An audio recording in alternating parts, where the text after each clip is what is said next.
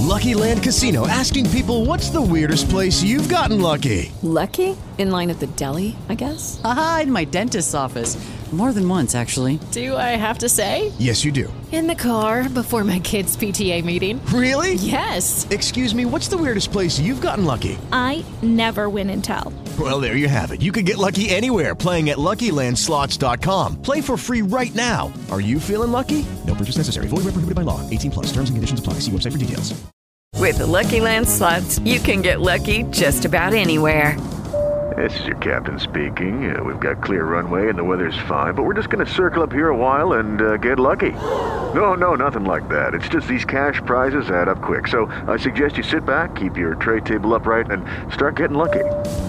Play for free at LuckyLandSlots.com. Are you feeling lucky? No purchase necessary. Void where prohibited by law. 18 plus terms and conditions apply. See website for details.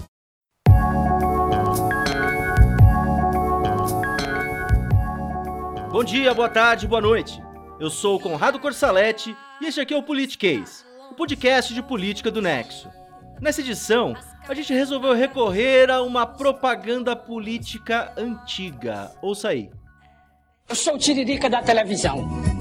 Sou candidato a deputado federal. O que é que faz um deputado federal? Na realidade, eu não sei. Mas vote em mim, que eu te conto. Vote no Tiririca. Pior do que tá, não fica. Tá aí o palhaço e cantor Tiririca fazendo propaganda eleitoral em 2010, quando foi eleito deputado federal pela primeira vez. A pergunta dele é boa. Você sabe o que faz um deputado federal? Na eleição seguinte, pedindo voto para se reeleger, o Tiririca disse que o deputado trabalha muito e produz pouco. Agora, no finalzinho de 2017, ele resolveu desistir da política. Disse que não vai mais disputar as eleições e fez um discurso melancólico na Câmara. Seu primeiro e talvez único discurso ali na tribuna. E já que a resposta dele sobre o que faz um deputado foi meio vaga, a gente aqui do Politiquês decidiu explorar melhor esse assunto. Afinal, o que faz um deputado federal? E a gente vai conversar ao som da Luísa Lian. Tem luz, mas não é um mistério. Tem luz,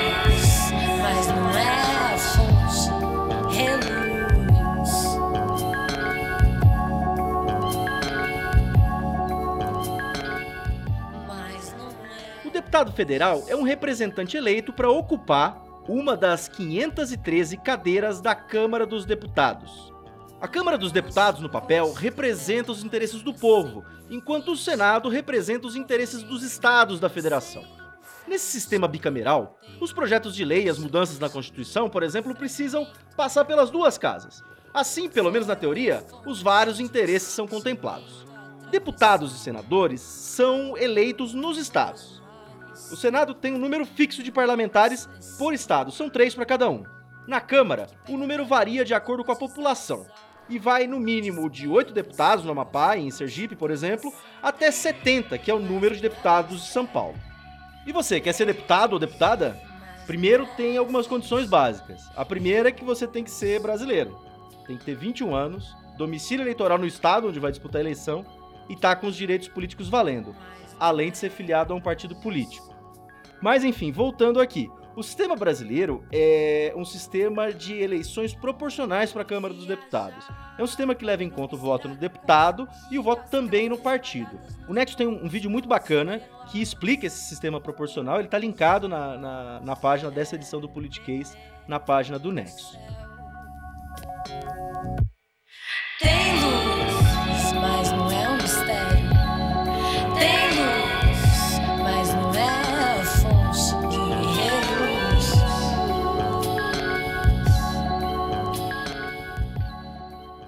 Bom, a gente vai conversar sobre o nosso tema deste Politicase com o professor Marco Antônio Teixeira, que é cientista político da Fundação Getúlio Vargas de São Paulo. A gente perguntou para ele primeiro quem costuma ser eleito deputado federal no Brasil. Ouça aí o que ele disse.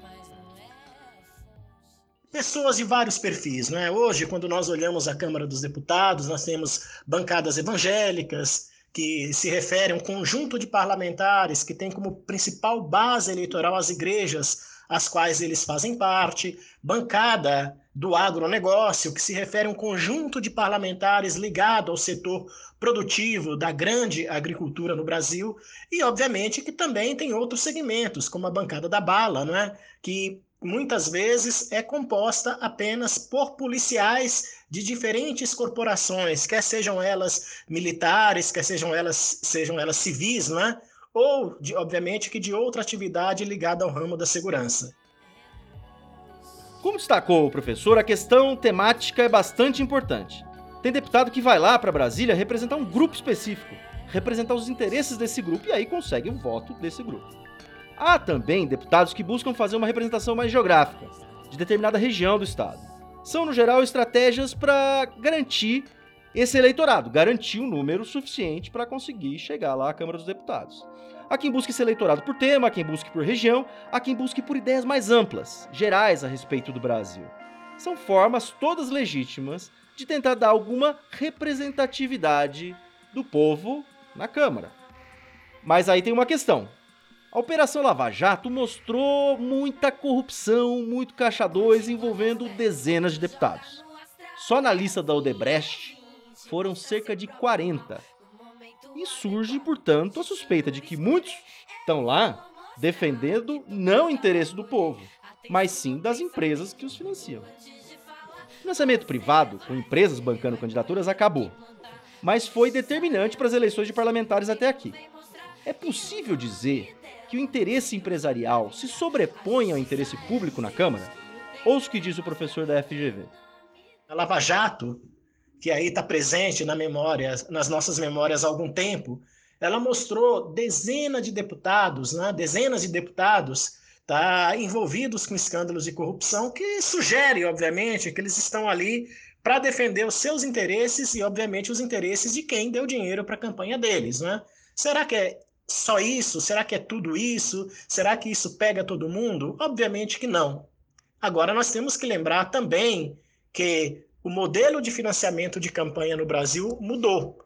Antes, o financiamento era inteiramente empresarial, o que gerava, obviamente, uma capacidade muito grande de os financiadores pressionarem os parlamentares que foram eleitos. Daqui para frente, o financiamento vai ser majoritariamente público, não é? O que, de certa forma, tende a minimizar esse efeito. Agora, sem dúvida alguma, não dá para negligenciar o fato de que a Lava Jato mostrou para a gente, mostrou para o Brasil inteiro que muitos parlamentares não apenas defendiam o interesse das organizações empresariais que financiavam, como usavam seus mandatos para enriquecimento pessoal. Então, aí, essa é uma questão que nós temos que ficar atentos, né? E, obviamente, que o eleitor vai ter o voto e essa informação para tentar mudar o destino, né? Desse tipo de parlamentar a partir da eleição de 2018, né? Os deputados federais têm mandato de quatro anos e podem se reeleger indefinidamente. Tem político como o Bonifácio de Andrada, do PSDB de Minas, que está na Câmara há décadas. O Andrada se reelege seguidamente desde 1979. Já tem 10 mandatos consecutivos. Um deputado ganha o teto do funcionalismo, hoje em R$ 33.700, pode morar num apartamento funcional, que são os apartamentos da Câmara em Brasília, ou então ganhar um auxílio moradia de R$ 4.200. Os deputados têm ainda uma cota de reembolso para a despesa do mandato, que varia de 30 a 45 mil reais a depender do estado. Esse dinheiro serve para passagem aérea, para serviços postais, gasolina e etc.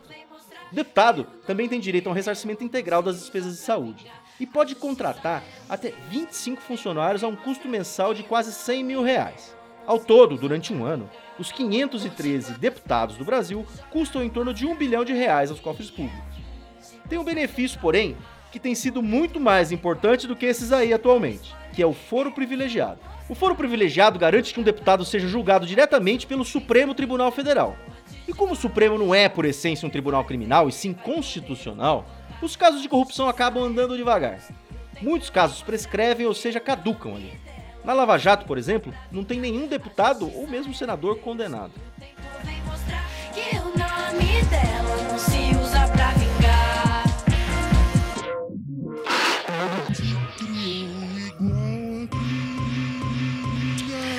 Quantas pedras tu joga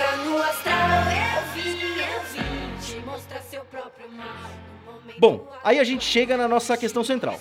A gente falou como deputado eleito, é, aqui ele tem direito, e agora o professor Marco Antônio Teixeira responde pra gente. Afinal, o que faz um deputado? Os parlamentares, via de, via de regra, têm duas grandes funções. A primeira é aprovar, modificar leis, que é a função classicamente legislativa, não é? E quem apresenta projetos de lei no parlamento? Tanto os próprios deputados quanto o próprio executivo. Tá? Ou seja, o presidente da República, o governador do estado, o prefeito também podem mandar propostas de lei e, obrigatoriamente, os parlamentares precisam apreciar. E outra grande função dos deputados e dos parlamentares, de maneira geral, é, sem dúvida alguma, fiscalizar o executivo.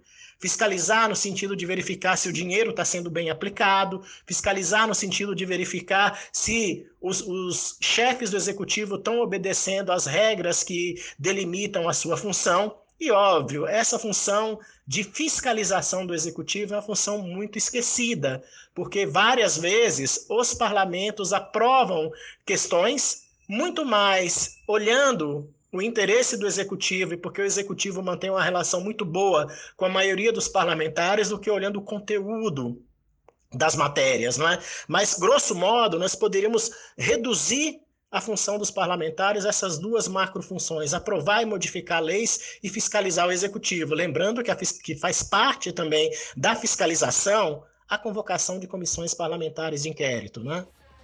Essas atribuições citadas pelo professor podem ser feitas de várias maneiras. No plenário, nas votações, nos discursos e nas comissões temáticas, que fazem as análises prévias dos projetos. É ali que se travam as disputas importantes, em que os textos são definidos. Vale lembrar também que os deputados ajudam a aprovar o orçamento, que reúne as receitas e despesas da União no ano. E nesse orçamento entram as tais emendas individuais dos parlamentares. Essas emendas são dinheiro que cada parlamentar pode destinar para obras ou projetos específicos, normalmente para agradar sua base eleitoral. Construir uma ponte, por exemplo, na sua região. O executivo costuma ditar o ritmo de liberação dessas emendas, liberação do dinheiro, algo que acaba virando uma moeda de troca. Se o parlamentar vota com o governo, o dinheiro da emenda é liberado. Se vota contra, não. É uma questão de ritmo, porque no fim do ano o governo é obrigado a atender a todas as emendas individuais. Por fim, há uma prerrogativa exclusiva dos deputados: autorizar um impeachment contra um presidente da República. Um pedido de impeachment só vai para frente se o presidente da Câmara recebê-lo. E o processo só pode ser aberto no Senado se dois terços dos deputados autorizarem. E eles deram essa autorização duas vezes desde a redemocratização, ou seja, não é algo raro não. Em 92 com Fernando Collor e agora em 2016 com a Dilma Rousseff. Isso também vale, essa prerrogativa exclusiva dos deputados para autorizar processos contra presidentes, também vale no caso de crimes comuns, como a gente viu agora em 2017 com o Michel Temer. Só nesse ano de 2017, os deputados votaram e barraram duas vezes denúncias criminais contra o presidente Michel Temer.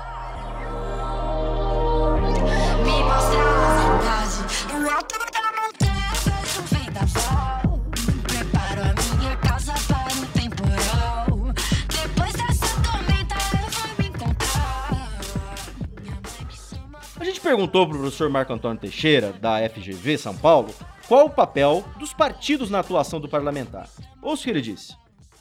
Bom, nós lembrarmos, no Brasil ninguém se candidata a nenhum cargo eletivo se não tiver filiado a um partido político. Portanto, o partido político é obrigatório para quem quer participar da disputa eleitoral. Mas o partido político deveria ter o papel também da ação coletiva.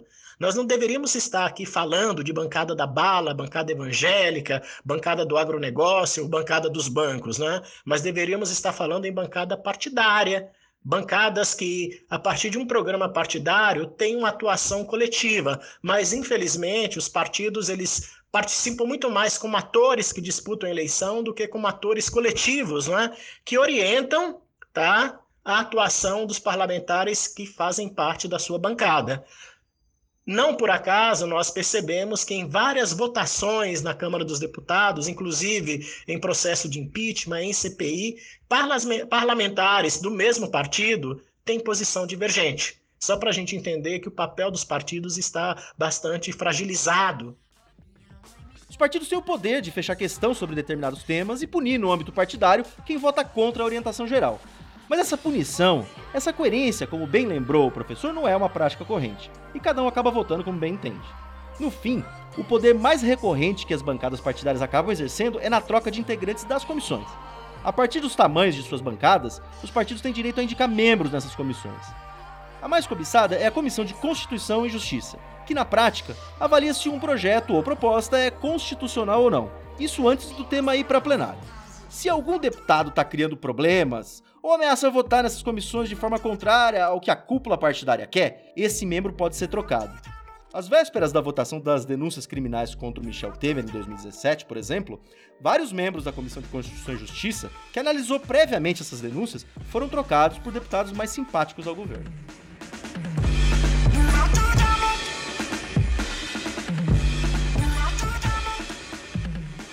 A Câmara tem 513 deputados, e nem todo mundo ali tem o mesmo poder, apesar do voto deles valer a mesma coisa. Como é essa hierarquia na Câmara, formal e informal? Ouça o que o professor Marco Antônio Teixeira diz. Alto clero, obviamente, nós estamos nos referindo àquele parlamentar que ele tem mais tempo de casa, já ocupou algumas posições de liderança e consegue, a partir disso, né, liderar ou orientar o posicionamento dos demais parlamentares. Tá? E baixo clero seria aquele que tem atuação inexpressiva e que depende, sem dúvida nenhuma, da orientação dos demais. Tá? Óbvio que o alto clero tem mais poder, porque quando ele negocia, ele negocia em nome dele, em nome de um conjunto de parlamentares que o seguem, não é? É bom nós lembrarmos do papel do Eduardo Cunha na Câmara, que tinha vários parlamentares leais a ele nos mais diferentes partidos. E é bom nós lembrarmos também que quando Severino Cavalcante foi eleito presidente da Câmara, lá atrás, ainda no governo Lula, ali foi tida como uma rebelião do baixo clero uma vez que os parlamentares de baixo clero não se viram representados em nenhum dos candidatos e acabaram expressando tá, seus desejos e seus interesses na candidatura Severino Cavalcante. Por fim, a gente quis saber do professor e cientista político da FGV no que é preciso prestar atenção na hora de escolher em quem votar para deputado. Afinal, tem eleição em outubro. Beleza, ainda vai demorar, mas não precisa deixar para a última hora.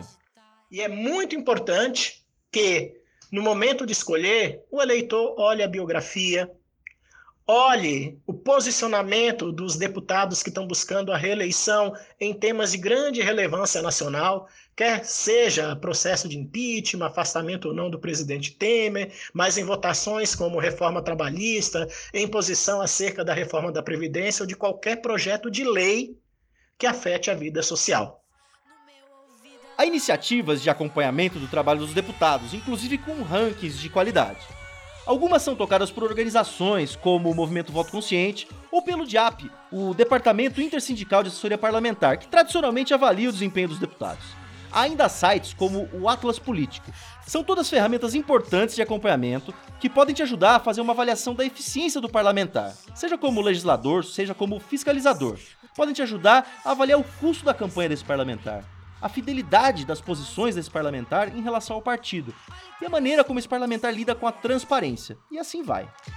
Amortece esse desenho, corte aqui. Quero dar um reload. Não vi nada. Olhe para esse ponto. Amortece o meu desejo para uma cicatrização perfeita, disfarce completo. É isso aí, pessoal. A gente está chegando ao fim desse Politiquês reforçando que este ano de 2018 é ano eleitoral. Em outubro, os eleitores vão para a urna escolher presidente, governador, dois senadores, deputado federal e deputado estadual ou distrital para quem mora no Distrito Federal. Aqui no Politiquês, a gente vai discutindo conceitos como o tema dessa edição e também ideias. O plano aqui é entrevistar os pré-candidatos à presidência nesses primeiros meses do ano e mesclando com outros assuntos centrais da política.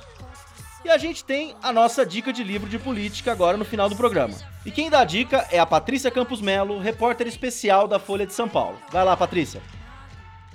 Um livro que eu acho que é muito importante é, é um livro americano que chama When Everything Changed Quando Tudo Mudou A Incrível Jornada das Mulheres Americanas de 1960 até o presente. A autora é a Gail Collins. Gail Collins é uma colunista do New York Times que é muito sarcástica, é, tem um humor muito ácido e é excelente, uma colunista de política. E ela fez esse livro Esse livro parou em 2008, que foi na campanha eleitoral uh, que teve a disputa, né, pela indicação do Partido Democrata. A disputa foi entre Barack Obama e a Hillary Clinton, e a Hillary Clinton acabou perdendo para o Obama. E conta toda a evolução é, da situação das mulheres nos Estados Unidos de 1960 até 2008. Então, assim, passa por pela Betty Friedan, pela Gloria Steinem, pela época que você. Ah, que as mulheres eram proibidas de correr maratona, que eram proibidas de está em algumas profissões, e até os tempos de hoje. E a ironia, a triste ironia, é que depois a Hillary é, iria disputar a presidência de novo, né, em, em 2016, e tinha toda essa esperança que ia ser a primeira presidente mulher dos Estados Unidos, e acabou perdendo para o Donald Trump, que é o, se não é o primeiro, é o, primeiro abertamente sexista dos Estados Unidos. É, mas é um, é um livro que eu recomendo muito porque é, explica toda a evolução. A gente não tem noção de quantas coisas avançaram, ainda tem muito para avançar. Mas se você começa a olhar desde restrições para a mulher fazer faculdades de medicina, de direito, uh, até pequenas coisas, né, de, de tarefas de casa, e, e, esse livro dá um ótimo panorama dos avanços da, do, das, da posição da mulher na sociedade. Tá aí a dica da Patrícia Campos Melo. Um aviso aos navegantes: o Politiquês para agora, neste mês de janeiro. É o recesso do Politiquês. E volta em fevereiro com mais conversas sobre política, sobre conceitos políticos e também com a nossa série de entrevistas com pré-candidatos à presidência. A produção é do Matheus Pimentel e hoje o som foi da Luísa Lian. Um abraço, até a próxima!